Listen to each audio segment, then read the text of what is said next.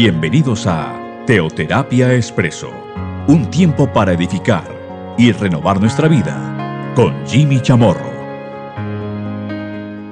Muy buenos días, bienvenidos a Teoterapia Expreso, nuestra cápsula de cada domingo. Hemos venido abordando, como así, muchos de ustedes lo saben, una historia verdaderamente fascinante de la palabra de Dios. Bueno, muy, muy edificante, de la cual aprendemos demasiado. Es una serie que hemos denominado Dios cree en mí. Recordemos aquí algo, y es que, claro, lo que a mí me da la vida eterna es tomar ese paso de fe, de creerle, creer en mi Señor Jesucristo y abrirle mi corazón a Él, arrepentirme, confesarle a Él y recibirle a Él como mi Señor y Salvador, el creer en Él. Pero a partir de ahí yo entiendo que Dios cree en mí. Mi Padre, mi Papá Dios cree en mí. Mi Señor, aquel que te su por mí, Jesús, cree en mí. Pero hoy vamos a ver una temática interesante concerniente a, a Gedeón, aquellos que nos han venido acompañando durante ya varias semanas frente a esta serie. Gedeón, la historia de Gedeón que está relatada en la palabra de Dios en jueces capítulo 6. Y vemos como una y otra vez Dios le manifiesta sus maravillosos planes como, como un padre lo, lo tiene para su hijo, para su siervo. En este caso, pues, Gedeón. Vimos aquí algo la semana pasada o la última vez que, que nos encontramos aquí por este medio. Y es que no, no teme quien hace la voluntad del Señor. Vamos entonces a continuar con lo que nos dice jueces capítulo 6. La semana pasada culminamos con el versículo 23. Básicamente vimos el versículo 23 de jueces 6 apoyados en eh, otros versículos bíblicos, sobre todo el libro de Génesis. Esta vez vamos a pasar al versículo 32 de este mismo capítulo sexto de jueces 6. Recordemos que, que el pueblo de Israel estaba básicamente sitiado por los madianitas.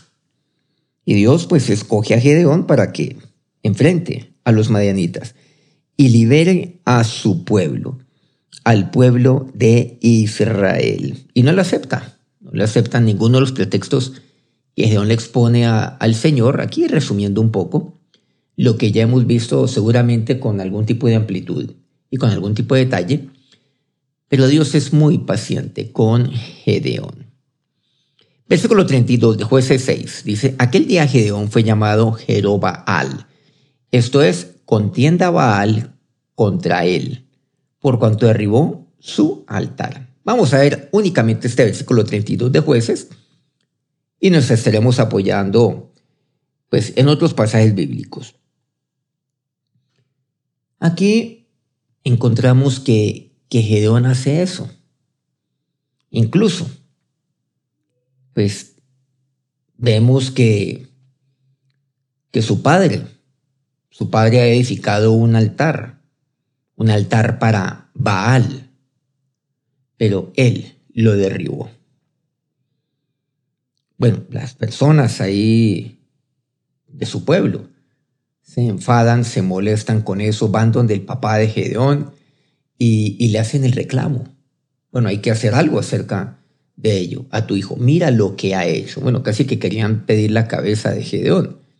Sin embargo, su padre, pues a pesar de ser él aquel que, que puso este altar, es prudente en este tema.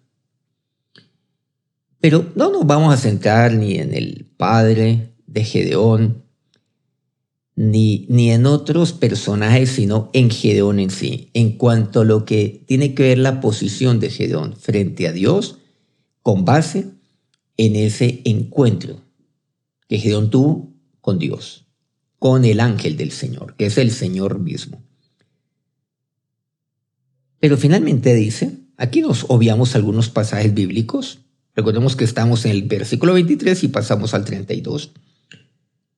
Aquel día Gedeón fue llamado Jerobaal. Jero, aquel que contiende. O Jerobaal, contienda Baal contra él. O aquel que es con quien Baal contiende. Jerobaal. Por cuanto derribó su altar. Y es necesario para mí derribar los altares de los ídolos. Sí, Dios cree en mí. Claro, yo he de hacerlo porque yo creo en Él, porque yo creo en su amor, porque yo creo que soy su siervo, porque yo creo que Él es mi único Dios, que Él es mi único Señor, porque yo creo que Él es el único digno de alabanza, de adoración, el único. Pero qué triste es ver hijos de Dios que aún no han derribado altares en su vida. No lo han hecho. Primero, pues porque no tiene una visión correcta de quién es Dios para él o para ellos. Y por lo tanto no pueden tener una correcta visión de sí mismos. Que en Dios yo estoy absolutamente completo.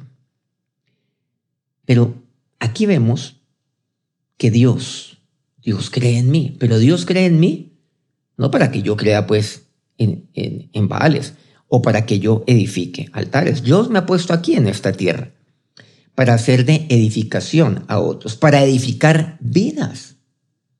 Dios me ha puesto para levantar.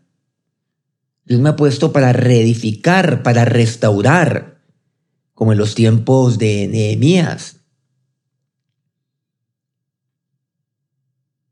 Y aquí lo que vemos es que el pueblo el pueblo tenía altares y aquí vemos que pues estaba este altar en particular, un altar, un altar para Baal. ¿Qué es el altar? El altar es un lugar de sacrificio que es elevado, pero altar, que es alto, es ubicado en un lugar alto. Y en el lugar más alto, por ejemplo, de mi tierra. Si yo tengo una casa, tengo un terreno, así sea pequeño, y, y yo ubico un altar, lo pongo en el lugar más alto. Y si no es posible, pues lo edifico de tal manera que quede en el lugar más alto. Altar. Es un lugar elevado. Y ahí yo elevo sacrificio. Bueno, no en mi caso particular, ahí es donde, donde los hombres, pues, llevaban a cabo sacrificio, presentaban sacrificio. ¿A quién? A su Baal. Ahora miremos entonces. Miremos nosotros aquí esto qué significa. Hay cosas en mi vida las cuales pues yo he puesto en el lugar más alto de todos. ¿Eso está bien? ¿Eso es correcto? El cual yo edifique altar y sobre el altar yo ponga algo que sea lo principal en mi vida. ¿Eso es correcto? Y muchas veces lo que ocurre es que estos altares pues son construidos eh, en, el terreno de la gente, o sea, en las casas de la gente. A eso vamos. Entonces, en mi casa hay un altar. Bueno, cuando digo en mi casa, pues hablo acerca de algo generalizado, reitero, no algo particular ni personal. Entonces yo como persona, ¿qué hacía? Como, pueblo, como miembro, como parte del pueblo de Israel de esa época, yo elevaba un altar en el lugar más alto de mi casa. Y sobre ello yo edificaba. Ello para elevar sacrificio a, pues, a mi ídolo, en este caso, Baal. Eso es lo que pasa. ¿Cuál es la prioridad en su casa? ¿Cuál es o qué es aquello que está más alto que todo y que todos? Pero recordemos algo, que nadie ni nada puede estar por encima del Altísimo en mi vida. Altísimo con mayúscula. Altísimo. Está el altar, aquello que está elevado. pero está el Altísimo. Y ese es aquel que es mi Señor, que es mi Dios. Él es el Altísimo. Ahora, el Altísimo es un, eh, un del Señor, un nombre de Dios. Y lo encontramos en varios pasajes del Antiguo Testamento. David menciona mucho este, este término, el Altísimo, refiriéndose a aquel que, que es digno de alabanza, que yo adoro al Altísimo, que el Altísimo es mi esperanza, el que habita al abrigo del Altísimo morará bajo la sombra del Omnipotente, por ejemplo. El Altísimo. Altísimo es que no hay uno por encima de Él. Nadie. Y algo que medianamente sea alto o poderoso, o que se crea lo suficientemente elevado, es demasiado pequeño, es minúsculo frente a Dios, el Altísimo. Pero Altísimo solo puede haber uno, y ese es mi Señor. Yo no puedo tener en mi hogar a alguien distinto, a quien yo pongo sobre todo y sobre todos, que Dios. Es más, es el único que puede estar allí. Es el único, altísimo, en mi familia. No puede haber alguien siquiera debajo de él. Es que no puede haber, es que él es único. Yo no puedo decir entonces que yo tengo algo que es alto, luego algo que es más alto en mi vida y finalmente está el altísimo. No, no, no, no. Únicamente él. A él lo pongo por encima de todo. Y ahí es donde muchos dicen, no, es que está mi familia y por encima de mi familia está Dios. No, es que cuando yo pongo el Altísimo sobre mi vida, ¿saben lo que pasa con mi familia? Dios cubre toda mi familia. Es que desde cuando yo compartimento o vivido a mi casa de, de Dios. ¿Cómo así? Yo no puedo dividirlo. ¿Es que acaso la familia no viene de Dios? ¿Es que acaso el matrimonio no viene del Señor? Pues viene del Altísimo. Y por encima de Dios, por encima de su palabra. Nadie. Pero es que es más. El único es Él. El único altísimo es Él en mi vida. Nada ni nadie sino el Altísimo en mi vida. Nada ni nadie sino el Altísimo en mi familia en mi hogar. En jueces 2, estamos hablando de otro contexto distinto al de Gedeón, por cierto, el versículo 2 dice, con tal que vosotros no hagáis pacto con los moradores de esta tierra, cuyos altares habéis de derribar, mas vosotros no habéis atendido a mi voz. ¿Por qué habéis hecho esto? Con tal que vosotros, eh, Dios una y otra elijo a su pueblo acerca de ello te advirtió. Incluso desde los tiempos de, de Moisés. No hagan pacto con los moradores de esta tierra cuyos altares habéis de derribar. Yo no puedo tener altares en mi vida, no puedo tener altares en mi familia, no puedo tener altares en ninguna área de mi vida.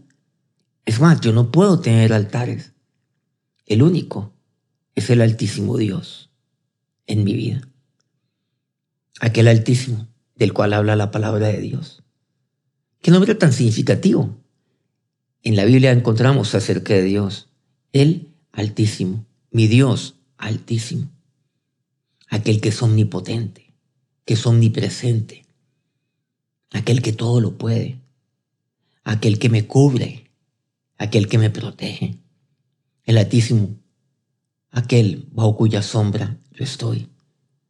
El Altísimo es aquel que está conmigo. Él es y no necesito otro. Por eso, al Altísimo, y David lo dice una y otra vez, para Él sea mi adoración, para Él sea mi alabanza, únicamente para Él sea mi cántico, para Él Altísimo. Y es más, en el altar, recordemos, Ahí se sacrificaba para sus ídolos, pero usted y yo no tenemos ídolos. Para el Altísimo sea mi sacrificio, únicamente. Pero ¿saben cuál es mi sacrificio? Mi sacrificio soy yo mismo, como lo entendemos en Romanos 12, 1 y 2. Mi sacrificio es un sacrificio de paz, lo encontramos también en su palabra. Mi sacrificio es un sacrificio de obediencia. Eso es lo que Dios quiere. De obediencia a Él.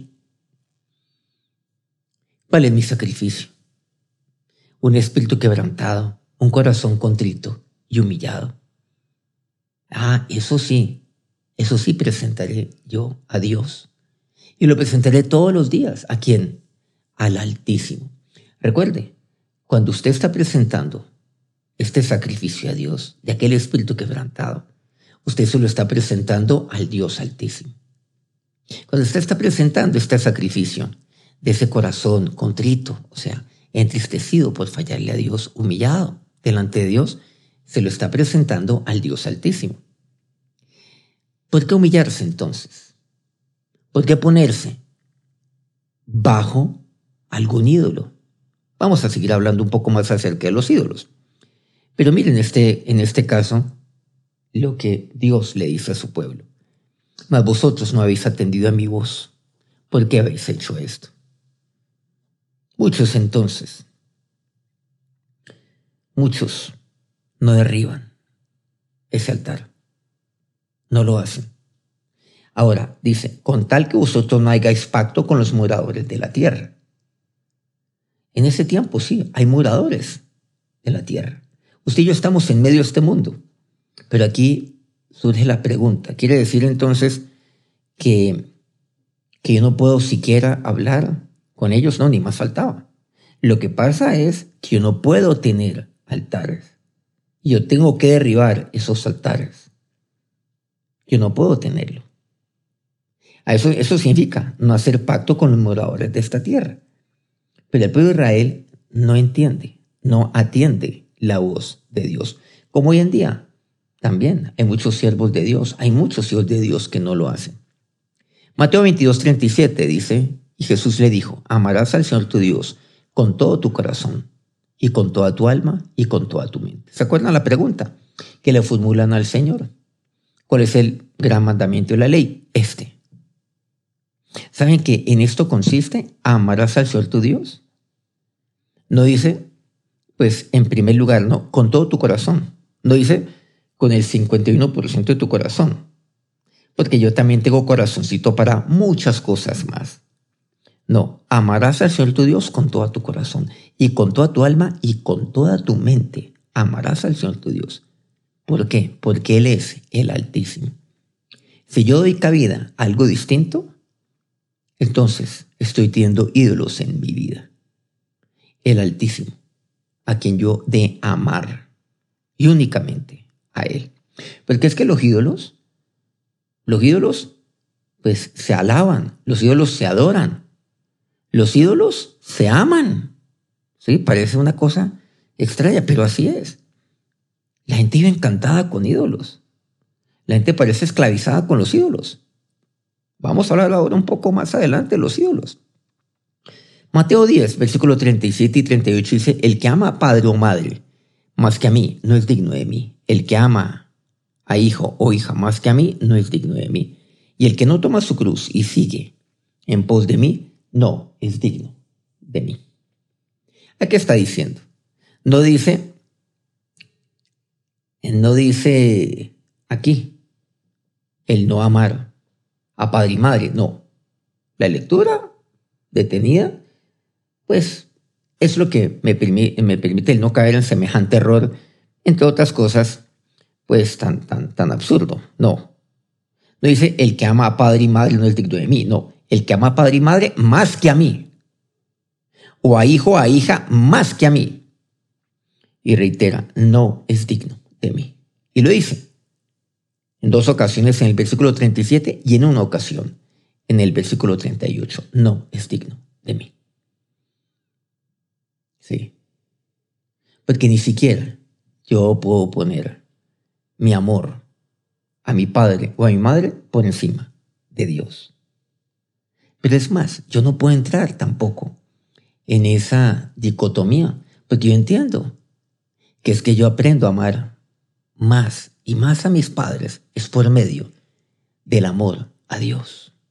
Es más, ¿cuántos testimonios usted y yo hemos escuchado? Yo conozco tantos testimonios de personas que tienen una pésima relación con sus padres, de algunos que detestan, que detestaban a su papá, por X o Y razón, en cualquier etapa de su vida, por lo general cuando eran pequeños, y que por medio del amor a Dios, entonces hoy aman a sus padres. Ah, eso es, eh, eso sí es, pues, eso es fantástico. Eso es algo sobrenatural. Es al contrario. Entonces, el que ama a padre o madre más que a mí no es digno de mí. El que ama a hijo o hija más que a mí no es digno de mí. Es más, es que los hijos son herencia de Dios. La herencia es aquella que pasa, a, que, aquel don, aquella bendición que le pertenece a Dios, que pasa de un padre para con sus hijos. Herencia es porque, algo, porque le pertenecen a Dios, pero Él me los dio a mí como herencia. Herencia de papá Dios, herencia de Jehová son los hijos. Entonces yo heredo eso de Dios. ¿Y cómo es posible que yo quiera más y ame más la herencia que aquel que me dio la herencia, que es mi padre, si se han dado cuenta? Claro, yo amo a mis hijos, por supuesto que sí.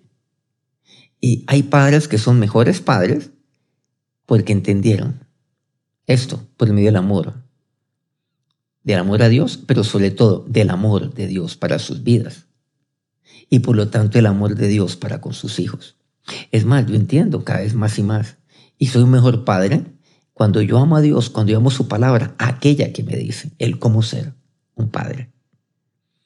Lucas 14, 27 al 33 dice, y el que no lleva su cruz y viene en pos de mí, no puede ser mi discípulo. Entonces, cuando dice aquí, Mateo 10, que es como el paralelo de Lucas 14, el que ama padre o madre más que a mí, no puede ser mi discípulo. ¿Ven? Sea, no es digno de mí, o sea, no es digno de ser mi discípulo. O al que ama a hijo a hija más que a mí, no es digno de ser mi discípulo. Podríamos decirlo literalmente de esa forma. Continuamos con Lucas 14. Esta es el versículo 33. Así pues, cualquiera de vosotros que no renuncia a todo lo que posee, no puede ser mi discípulo. O sea, que no renuncia a todo lo que él tiene como la prioridad de su vida. Eso quiere decir. Entonces miren que aquí también hay algo. Yo no puedo amar a alguien más por encima de Dios.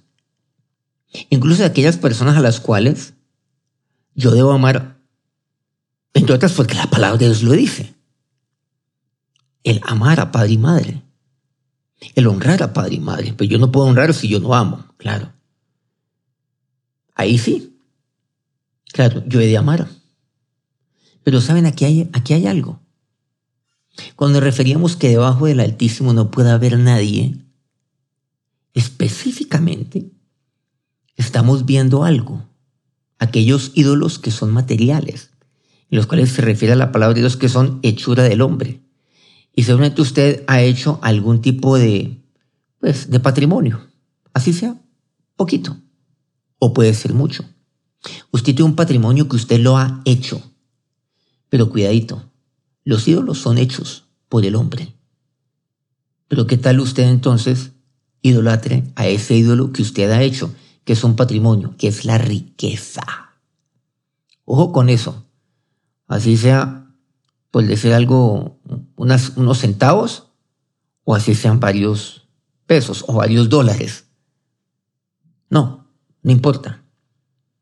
Pero a todo lo que posee, y todo lo que posee. Todo ello, ahí sí no, ahí sí no. O sea, tengo que renunciar a tenerlo siquiera debajo del Señor. Debajo mi amor a Dios. Claro, amarás al Señor tu Dios y amarás a tu prójimo. Eso me dice así. Pero nunca la palabra me habla acerca de amar objetos. De amar algo lo cual yo hago la hechura, de mi trabajo, por ejemplo, de mi esfuerzo. No. Yo no puedo amar cosas. Yo no puedo amar esos ídolos en mi vida. Y usted puede decir, no, pero es que me ha costado tanto. Y yo lo idolatro y se convierte en casi que en la razón de mi vida. Otros un hábito, lo convierten en un ídolo.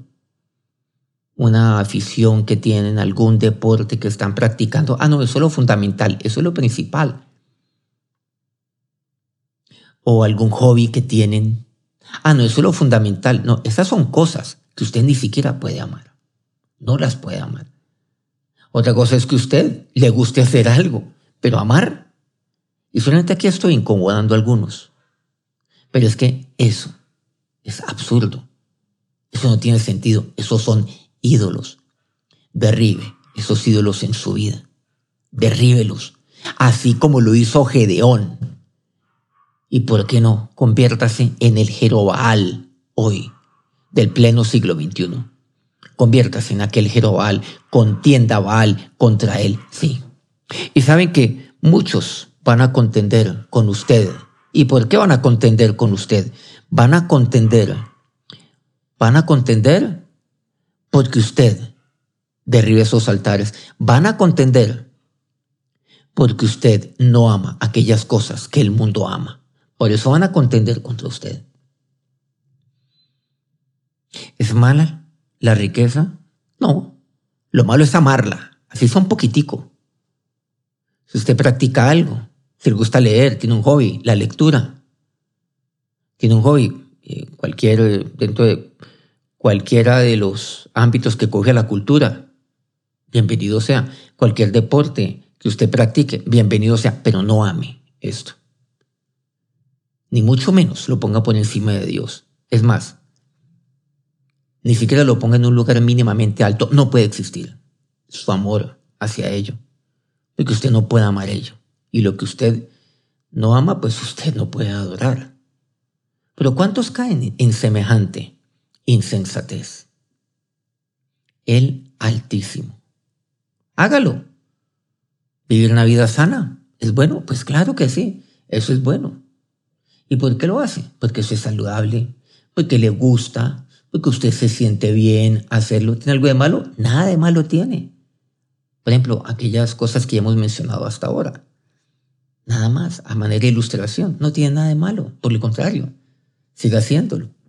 Pero cuidado se convierte esto en ídolo de su vida y lo ponga usted en un altar. No, no lo ponga en un altar. Nada puede estar puesto ahí en un altar. Tenga todo allí, todo, toda su alma. Tenga todo su corazón, tenga toda su mente enfocado en el amar a Dios. Ningún siervo puede amar a dos señores, dice Lucas 16:13, porque o aborrecerá al uno y amará al otro, o estimará al uno y menospreciará al otro. No puede servir a Dios y a las riquezas. Pero muchos entonces que lo que se ponen pone en su vida es al servicio de la riqueza. Son esclavos de ello. ¿Usted a quién va a servirle? ¿Va a servir al Altísimo o a servir aquel ídolo ante quien usted sacrifica toda su vida. Sacrifica todo para él. No. Qué triste es eso. No, es que yo sacrifico todo por esto, sacrifico todo por esto otro. No. El único sacrificio que usted puede elevarle es al Altísimo. Y es el sacrificio de obediencia el sacrificio de un espíritu quebrantado, un corazón contrito, humillado. Sacrificio de alabanza, dice la palabra de Dios. Eso sí, sí, de alabanza. Pero ¿por parte de quién? Por parte suya. Eso fue lo que hizo Gedeón. Derribó altar. Derribó los altares. Derribó este altar en particular. Lo derribó. Se el Jorobal entonces el Jeroal de su casa, sea el Jeroal de su pueblo. Vamos a orar. Oración y Dios. Sí, tú creíste en Gedeón. Y Gedeón derribó este altar. Y lo hizo. Y lo hizo porque creía en ti. Y lo hizo porque tú creías en él. Y así yo lo hago, Dios. ¿Usted tiene algún altar en su vida? ¿Usted ha puesto algún altar en su familia? Y qué triste que hay personas que ponen y que edifican un altar, pues, en su vida. Incluso un altar por encima de Dios y por encima de su propia familia. Un altar para ellos, no más. ¿Cuántos hijos de Dios han hecho esto? Si usted tiene un altar en su vida, derríbelo en este momento. Como lo hizo Gedeón, ahora lo entenderíamos. Jerobal. Nadie puede estar por encima de ti. Es más, ninguna cosa puede estar mínimamente alta en mi vida. Nada, ninguna cosa. Ninguna cosa que yo haga, ninguna cosa que yo haya hecho con mis manos. Ninguna, ninguna. Es más, nadie, nadie puede estar por encima de Dios. Mi amor, mi amor a otros no puede estar por encima de mi amor a Dios. Inclusive mi amor a mis padres, a mis propios hijos e hijas. Por encima de mi amor al Altísimo. Y así como lo hizo Gedeón, hágalo entonces. Y cuando usted lo hace, créame, Dios obrará maravillas en su vida, como lo hizo Dios por medio de la mano de Gedeón. Y ahora que la bendición del único Altísimo, del Dios Altísimo, recaiga sobre sus vidas en este día y en esta semana. Amén.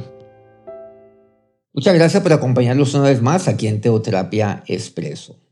Esta historia, pues, edificante. Una historia de verdad muy, muy necesaria para nuestra vida. Dentro de esta serie, Dios cree en mí. Que tengan un feliz inicio de semana. Nos encontramos nuevamente dentro de ocho días. Que Dios los bendiga.